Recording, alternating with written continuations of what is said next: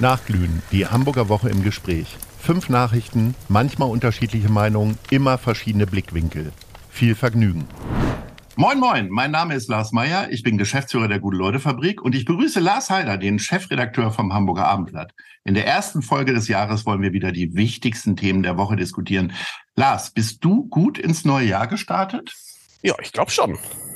Du bist ja ein bisschen arm dran, weil den Höhepunkt des Jahres hast du ja jetzt schon hinter dir. Du hast jetzt im Grunde 51 richtig ruhige Wochen, denn am Mittwoch fand der Neujahrsempfang des Hamburger Abendblatt stand. Mit rund 750 Gästen aus Politik, Wirtschaft, Kultur und Sport habt ihr das erste Mal im Hotel vier Jahreszeiten gefeiert. Höhepunkt der Veranstaltung ist immer deine legendäre Rede. Wie hast du die Hamburgerinnen und Hamburger auf das neue Jahr eingestimmt? Na, ich habe ja gar nicht versucht, die einzustimmen, sondern ich versuche ja immer, dass die Leute, die da sind, eine schöne Zeit haben mit einer Rede, die möglichst nicht viel länger ist als 15 Minuten. Das ist mir diesmal fast gelungen. Sie war, glaube ich, 17 Minuten.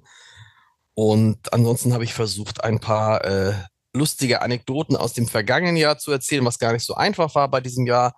Und äh, habe wie immer versucht, Optimismus zu verbreiten, was auch nicht so einfach war. Aber die Stimmung war wirklich exorbitant gut, was natürlich vor allem daran lag, dass ähm, die Menschen nach zwei Jahren wieder zusammenkommen konnten. Und man hat gemerkt, wie sich das da wirklich äh, entfesselt hat. Also das, die, die haben danach, äh, haben sich danach so gesehnt und sind so lange geblieben und waren so ausgelassen und man hat sich umarmt und geherzt und das war wirklich, äh, das war wirklich toll zu sehen, muss ich sagen. Es hat, äh, hat Spaß gemacht. Und dann auch noch an so einem sehr, sehr schönen Ort. Sehr gediegen. Ähm, nee, gar nicht, gar nicht gediegen. Also irgendwie, das Lustige ist ja, dass das vier Jahreszeiten, das habe ich ja so noch nicht erlebt, die haben ja das komplette vier Jahreszeiten einmal leer geräumt. Das heißt, die Wohnhalle, die hast du als so, als solche gar nicht erkannt. Und das war besonders, fand ich, diese, immer in diesen vier Jahreszeiten zu feiern.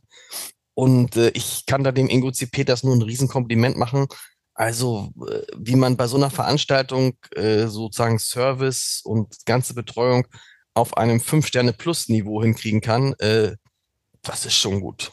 Ja, 750 Gäste, das ist ja echt eine ganze Menge. Erkennst du die alle wieder oder hast du wie die Queen früher jemanden neben dir stehen, die dir dann immer zuraunen, äh, wer das ist und was er so macht? Na, ich habe ja, ich habe ja gar nicht, also ich habe ja die Leute nicht begrüßt. Das haben Vivian Hecker und Christian Siebert gemacht, meine lieben Kollegen. Mhm. Und ich habe ja im Wesentlichen die Rede gehalten und ja, die meisten Leute erkenne ich jetzt nach zwölf Jahren schon. ändert sich auch, aber muss sagen, aber ändert sich auch, muss man sagen, ändert sich viel. Wir haben mal geguckt, wie viel sind noch da von denen, also wie viel werden noch eingeladen? Die werden ja eingeladen nach Funktion in der Regel. Und das hat sich, glaube ich, um, es sind äh, ungefähr 15 Prozent von denen, die vor zwölf Jahren da waren, als ich anfing, sind auch heute noch da. Was sind denn deine Lieblingsgäste? Bringen die auch mal Geschenke mit oder so? Nö, Geschenke werden, äh, erstens nimmst du als Journalist sowieso keine Geschenke an. Und die bringen auch keine Geschenke mit. Und ich freue mich über, ehrlich gesagt, über jeden Gast, der kommt und gute Laune hat und hinterher sagt, wissen Sie was, das war schön, das war kurzweilig. Ich habe äh, hab das Gefühl, es wird ein gutes Jahr. Das ist, darauf kommt es ja an. Na gut, dann erhoffen wir uns das mal. Ob das ein gutes Jahr wird für Andreas Hoffmann, der ist noch Chef vom Bucerius Kunstforum. Der wird nämlich jetzt Geschäftsführer der Documenta. Der derzeitige Leiter des Bucerius Kunstforums wird seine neue Position am 1. März 2023 antreten. Hoffmann ist seit Januar 2007 Geschäftsführer des Bucerius Kunstforums und äh, wird nach beziehungsweise wird Chef einer Veranstaltung, die im letzten Jahr für sehr sehr viele Skandale gesorgt hat. Ähm, wie schätzt du das ein? Also ich finde es ja erstmal gut, dass Hamburger offensichtlich in ganz Deutschland gebraucht werden, also nicht nur in Berlin. Ja, und das ist ja ein ganz toller Typ, also einer der sympathischsten, auch optimistischsten und irgendwie auch irgendwie coolen Macher, die ich so erlebt habe im Kulturbereich. Also es ist schade, dass Hamburg ihn verliert, aber der hat eine solche Ausstrahlung und Strahlkraft, dass die der Dokumenta in dem Zustand, in dem sie zuletzt war, irgendwie nur gut tun kann. Also herzlichen Glückwunsch an ihn und bisschen schade für Hamburg, aber du sagst es, äh, ähm, wie, wie hat das neulich jemand gesagt, von Hamburg lernen heißt siegen lernen. Das oh, gilt ja. Oh, das gilt aber nicht für den Fußball. Nein, ne? das gilt aber ja nicht, ich wollte sagen, das gilt nicht in allen Lebensbereichen, gilt übrigens in ganz vielen Bereichen nicht. aber im Bereich Kultur gilt es zusehends und es ist sicherlich kein Zufall, dass jemand wie Carsten Broster, der Kultursenator, ähm, so hoch gehandelt wird in Deutschland und dass jetzt auch ähm, der Herr Hoffmann da diese Karriere macht. Also schade für Hamburg, wirklich wir verlieren da einen ganz tollen Menschen, aber gut für die Dokumenta. Du hast unseren nächsten Punkt schon ein bisschen angerissen. Carsten Broster schrieb, schreibt wieder ein Buch. Ist lustig, dass das so eine so eine Nachricht ist, ne? Denn ich bin äh, vorgestern, als ich mich durch die Stadt bewegt habe, äh, kam das auch auf diesen. Äh, früher hätte man gesagt Litfaßsäulen. Sta stand da wirklich ganz groß als Nachricht. Broster schreibt ein Buch und äh, das nehmen wir jetzt auch auf. In dem Werk will Broster politische Werke, äh, Werte mit Songs von Bruce Springsteen erklären. Laut eigener Aussage schreibe er zwischen 23 und 1.30 Uhr. Das hänge davon ab, wie der Theaterabend vorher lief. Wann hast du denn das letzte Mal zwischen 23 und 1.30 Uhr geschrieben? Gestern. Das, ja? Ja. Arbeitest du wieder an einem neuen Buch? Oder? Ja, ich mache ich mach, ich mach tatsächlich auch ein neues Buch, äh, aber Mhm. ist fast fertig. Oh Gott. Und ja, ja, und aber das du hast doch gerade eine Lanz abgegeben. Nee, das war gefühlt. schon lange her. Das ist ja, das war ja schon im Dezember. Ähm, Ja, na klar. Und ähm, oder war das Dezember, ich weiß es gar nicht mehr. Auf jeden Fall, was, was ist, warum, warum, warum ist das berichtenswert mit Carsten Brost? Das liegt, glaube ich, daran, dass man sagt, okay, man sieht diesen Mann jeden Abend in irgendeinem Theater, Kino, sonst was. Man hört den jeden Tag mehrere gute Reden halten. Und dann fragt man sich, Moment, wann schreibt er diese Bücher? Ich glaube, wenn ich mich jetzt nicht recht verzählt habe, ist das jetzt das vierte Buch innerhalb der vergangenen fünf Jahre, das er geschrieben hat. Lass es sechs Jahre sein. Das ist schon Ja. irre, Ja. wie der das macht. Und ich habe ihn auch nochmal drauf angesprochen und dann nach Hause zu kommen nach einem echt anstrengenden Arbeitstag und sich dann noch anderthalb Stunden hinzusetzen und Bücher zu schreiben, die auch dieses Niveau haben, das die Bücher von Carsten Broster haben, ist bemerkenswert. Im Übrigen, er hat er auch nochmal erklärt, und das ist lustig, wie das dann verkürzt wird, er schreibt ja gar kein Buch über Bruce Springsteen. Er schreibt ein Buch über die SPD. Und in diesem Buch sprich, sp äh, spielen auch Texte und Musik von Bruce Springsteen eine Rolle, die er in, äh, in, sozusagen in eine Verbindung mit der SPD bring- bringt. Aber es wird ein Buch über die SPD. Das ist gut, dass wir das nochmal geklärt haben. Das ist auch für Fängt mich auch mit S an. tatsächlich. ja, genau. Ist auch für mich eine Neuigkeit. Keine Neuigkeit ist die Staustadt Hamburg. Hamburg ist nach Daten des Verkehrsdienstleisters Inrix die am drittstärksten von Staus geplagte Stadt Deutschlands. Durch verstopfte Straßen in den Stoßzeiten haben ein Pendler im vergangenen Jahr 56 Stunden Zeit verloren. Das sind neun Stunden mehr als im Vorjahr. Noch länger im Stau standen die Menschen nur in München und Berlin. Ähm, da bist du nicht so von betroffen, ich auch nicht, weil ich 20 Minuten zu Fuß zur Arbeit gehe. Du brauchst ein bisschen länger. Aber ähm, das ist schon verwunderlich, dass es immer noch ein Thema ist und dass man da versucht, immer noch so, also viele Teile der Öffentlichkeit so ranzugehen, dass man sagt, wir brauchen mehr Straßen und breitere Straßen, statt zu sagen, hey, nehmt die U-Bahn oder das Fahrrad. Ja, oder ich meine, das ist wirklich die Frage, ob man in Hamburg mit dem Auto unterwegs sein sollte, ist eigentlich eine Frage, finde ich, die sich nicht mehr stellt. Ja, nun komme ich ja oft auch von außerhalb angereist und auch von da stellt sich nicht. Selbst wenn ich am, am Wochenende mal an der Ostsee bin, dann setze ich mich da in Schleswig oder Flensburg in die Bahn und bin in eineinhalb Stunden ganz entspannt in Hamburg. Das würde ich mit dem Auto niemals schaffen. Und innerhalb Hamburgs, ich kenne das noch aus meiner Zeit, an dem ich, ich habe ja eine Zeit auf der Uhlenhorst gelebt, ja. Also von der Uhlenhorst bin ich oft mit dem Fahrrad oder auch zu Fuß schneller äh, in der Stadt gewesen, als wenn ich versucht hätte, was eh irrsinnig gewesen wäre. Aber es tun viele Leute aus Eppendorf, aus Winterhude, mit dem Auto zu fahren. Es macht keinen Sinn. Und aber ich weiß nicht, wie man das ändern kann. Keine Ahnung. Ja, das ist dann aber auch die Problematik, die Agnes Tjax lösen muss. Da kommen wir jetzt nicht weiter. Vielleicht, weil die Staus sind ja ein guter Grund, äh, nicht ins Auto zu steigen. Ne? Wenn man sich vorstellt, dass ja, man, das wenn man meine ich ja. Das ist ja genau der 56 Punkt. Stunden, 56 Stunden steht man da auf irgendeiner, auf irgendeiner Straße und dazu kommt ja, das darf man nicht vergessen, die brechen ja nur die Staus im fließenden Verkehr. Für mich immer der schöne Satz eines Kollegen, der sagt, also, der wohnt in Eppendorf, der sagt, weißt du was, ich brauche mit dem Auto tatsächlich nur von der Redaktion nach Eppendorf ungefähr 10 bis 15 Minuten. Und dann brauche ich eine halbe Stunde, bis ich einen Parkplatz gefunden habe. aber du hast doch so einen Chefredakteursparkplatz wahrscheinlich direkt vor der Redaktion, ne? Es gibt, ich habe tatsächlich einen Parkplatz in der Tiefgarage, aber du wirst lachen, ich werde ihn jetzt abmelden. Weil ich nicht mehr mit dem Auto fahre, habe ich mir überlegt, warum brauche ich einen Parkplatz? Das ist völliger Quatsch. Da fahren, äh, stehen jetzt liebe Kollegen drauf, aber ich brauche keinen Parkplatz mehr. Und ich werde, ich habe für mich äh, für dieses Jahr eigentlich entschieden, quasi nicht mehr Auto fahren zu wollen. Na gut, wir werden das überprüfen im Stadtverkehr. Vielleicht entspannt sich die Stausituation dadurch auch. Vielleicht ja, möglicherweise. Vielleicht liegt das alles an dir, weil du ja. äh, quasi wie so langsam eine ältere Dame auf der Weizstraße irgendwie dich viel zu langsam bewegst, genau. außer dann ins Schaufenster rein irgendwo. Wir kommen zu den niedergelassenen Ärzten in Hamburg. Die beabsichtigen nämlich, den Notdienst erheblich einzuschränken. Das würde die acht Notfallpraxen betreffen, den fahrenden Notdienst und insgesamt das Angebot um den Arztruf 116 117. Hintergrund ist ein Honorarstreit mit Bundesgesundheitsminister Karl Lauterbach und den Krankenkassen um eine Bezahlung aller ärztlichen Leistungen.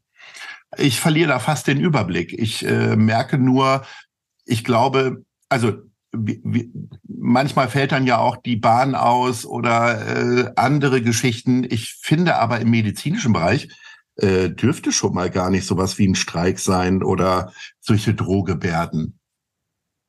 Kann man das nicht irgendwie mal staatlich absichern in irgendeiner Form? Nee, oder wie siehst das, du das? Das kannst du, das kannst du nicht machen. Man muss sich überlegen, ähm, woher wir kommen. Ne? Du erinnerst dich an die Phasen noch gar nicht lange her dass die äh, Notfallambulanzen äh, der Krankenhäuser geschrien haben, so geht's nicht weiter. Und es da Zahlen gab, dass in den Krankenhäusern Freitag, Samstag, Sonntags 50 bis 60 Prozent Leute behandelt wurden, die eigentlich bei ihrem äh, Arzt äh, aufgehoben, besser aufgehoben worden wären.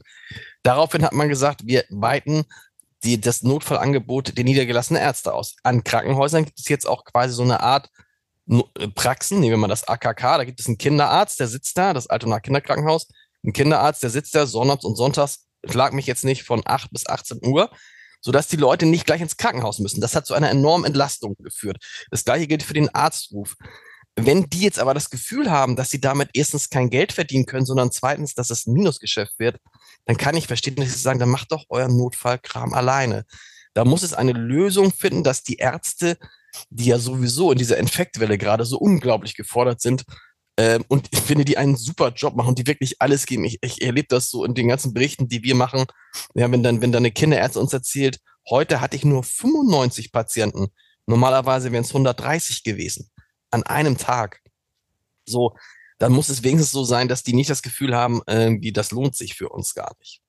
Das bleibt ja unbestritten. Ähm, ich finde halt, es müsste halt sehr viel früher solche Sachen ähm, geklärt werden. Es darf halt nicht in so einer Art Arbeitskampf oder so äh, ausarten. Und das finde ich halt schwierig. Na, aber der, der steht uns natürlich auch bevor, der steht uns jetzt auch bevor bei den Tarifverhandlungen, wenn du überlegst, dass die 50.000 äh, Angestellten in den, in den, von der Müllabfuhr bis zu den äh, äh, Kitas, äh, bei Asklepios, bei, bei, in den Krankenhäusern und so, dass die jetzt ja vor Tarifverhandlungen stehen und fordern von der Stadt 10,5 Prozent mehr Gehalt. So, und da kommt es nämlich jetzt zum Schwur, auch bei dem rot-grünen Senat, der ja immer sagt, wie wichtig es ist, dass die, die sich um die Schwächsten unserer Gesellschaft kümmern, also zum Beispiel um die, um die Kinder oder um kranke Menschen, dass die endlich angemessen bezahlt werden. Ich glaube, der Senat hat ungefähr für diese, für die geplanten Tariferhöhungen vielleicht 1,52 Prozent in sein Etat reingestellt. Jetzt ist der Moment, wo es zum Schwur kommt und da werde ich dir sagen, da wird es auch wieder in den Krankenhäusern Streiks geben und da wird es auch wieder in den Kitas Streiks geben und so weiter, weil die Leute natürlich endlich wollen, dass das, was wir alle, was die Politik seit Jahren erzählt, dass sie angemessen bezahlt werden sollen, dass das jetzt umgesetzt wird in einem Jahr, wo die Inflation so riesig war wie im vergangenen Jahr. Vielleicht kann der englische König da irgendwie helfen. Charles kommt nach Hamburg. Voraussichtlich wird er das Hamburger Rathaus am 31. März mit seiner Gemahlin Camilla besuchen. Zuvor werden die Woher weißt du das Royals eigentlich schon? Woher Paris weißt du das eigentlich schon? Einen, das lese ich in den Medien. Äh, offensichtlich habe ich es dann nicht im Abendblatt gelesen. Doch, doch. Aber ja? es ist trotzdem interessant, weil es ja, das Lustige ist, es ist ja nicht bestätigt. Ne? Nee, es, es sind ja nur die Daten. Genau. genau. Aber irgendwie geht man davon aus. Äh, wir, vielleicht kann man sich da ja auch immer auf die sehr seriöse englische Presse äh, beziehen. Der, das, der Buckingham Palace sagt ja dazu, äh, wir, äh, äh wir geben das äh, Zeit, äh, äh, das ist zeitgerecht Zeitnah bekannt. bekannt. Zeitnah bekannt, genau. so heißt es, genau. Ja. Also erst geht's nach Paris, dann nach Berlin und dann nach Hamburg. Charles weilte zuletzt am 3. Mai 1995 in Hamburg. Zuvor war er 1987 mit seiner damaligen Gattin Lady Di im Alsterhaus. Damals, 1987, schrieben die englischen Zeitungen, ähm, dass die Ehe von Charles und Di quasi im Alsterhaus gerettet wurden, weil es ein Zeichen gab. Charles gab ihr damals ein Stückchen Pralinee und sie nahm es an. Und äh, die Sun äh, jubelte, dass es zwischen den beiden jetzt wieder knistern würde, wie auch immer. Herrlich, ich fand, oder? Ich fand ja die herrliche, herrliche Geschichte damals, die haben ja damals ähm, äh, Lady Di und Charles die Tagesschau besucht. Und sie haben Hamburg 1 äh, zum Start verholfen. Sie waren beim Start von Hamburg 1 Echt? da. Also der Sender hat auch schon mal bessere Zeiten gehabt. Also und, und auf jeden Fall war das da. Das hat Dagmar Berghoff mir neulich erzählt. Da war, ist, ist Charles durch das Tagesschau-Studio geführt worden von Hans-Joachim Friedrichs. Hat aber die ganze Zeit nur mit Dagmar Berghoff gesprochen. Und Dagmar Berghoff sagte, er hätte auch ein bisschen mit ihr geflirtet. Und so. das fand Lady Di, glaube ich, richtig schlecht und hat sie dann irgendwann, als Dagmar Berghoff mit ihr ins Gespräch kommen wollte, einfach stehen lassen. Also vielleicht gibt es ein Wiedersehen zwischen Dagmar Berghoff und König Charles III. Ja, vielleicht äh, zieht Charles dann nach Winterhude oder Uhlenhorst, wo immer Dagmar Berghoff wohnt. Also es hätte alles passieren können. Lieber Lars, ich hoffe, dass einiges passiert in den nächsten Tagen, denn wir hören uns dann am Freitag und besprechen die wichtigsten Themen der Wann Woche. Wann sprechen wir denn über den neuen Trainer? Haben wir über den schon gesprochen vom FC St. Pauli? Ich glaube. Das werden ja. wir natürlich auf den Punkt zum Saisonstart sprechen. Ich, ich, ich, ich, wage, wage ich, ich prognostiziere, dass das der beste und erfolgreichste Trainer in der jüngeren Geschichte des FC St. Pauli sein wird. Puh, was soll ich denn jetzt dazu sagen, ohne dich zu diffamieren? Weil äh, du positionierst dich ja selbst immer als jemand, der gar keine Ahnung vom Fußball hat. Äh, vielleicht hast du mit diesem Satz äh, diese Tatsache unterstrichen. Äh, vielleicht hast du aber auch recht. Meinst du, St. Pauli steigt noch auf und zieht am HSV vorbei? Nein, das glaube ich, dafür, dafür ist die Hinrunde zu schlecht gelaufen. Aber dieser Trainer habe ich ein paar Mal kennengelernt und das ist ein, ein, das ist ein Typ von Trainer, der alles mitbringt, um sozusagen der nächste ich will nicht sagen, Julian, Nagel, Julian, Nagelsmann zu werden, aber das ist eine ganz neue Kategorie. Ich glaube, da, das ist ein schlauer, obwohl er ja noch gar keine Lizenz hat, das darf man nicht vergessen. Also hat eine Lizenz, aber musste die Fußballlehrer. Ja, ja. ja, falsch, aber ist mhm. in seiner Fußballlehrerausbildung noch. Mhm. Ähm, also da, von dem halte ich große Stücke. Ich glaube, er ist äh, tatsächlich schon durch. Loic Favre nee, nee, ist, nee, glaube ich, in der nee, Fußballlehrerausbildung, oder? Nee, nee, der, der muss noch, wir haben, wir haben eine Geschichte gemacht, der muss noch, äh, der hat noch ein paar Prüfungen zu bestehen. Hei, hei, hei, hei, hei. Ach so, deswegen haben die dann auch den erfahrenen äh, Trainer Nemeth engagiert, damit der quasi die Lizenz auf der Einer Bank braucht hat. die Lizenz, genau. Richtig. Na gut, wir haben sie beide nicht. Äh, das wird auch sich in der nächsten Woche nicht ändern, vermutlich. Und insofern wünsche ich dir eine aufregende, aber auch schöne Woche, lieber Lars. Bis nächste Woche. Tschüss. Tschüss. Nachglühen. Die Hamburger Woche im Gespräch ist eine Produktion vom Hamburger Abendblatt Ahoi Radio und der Guten Leute Fabrik.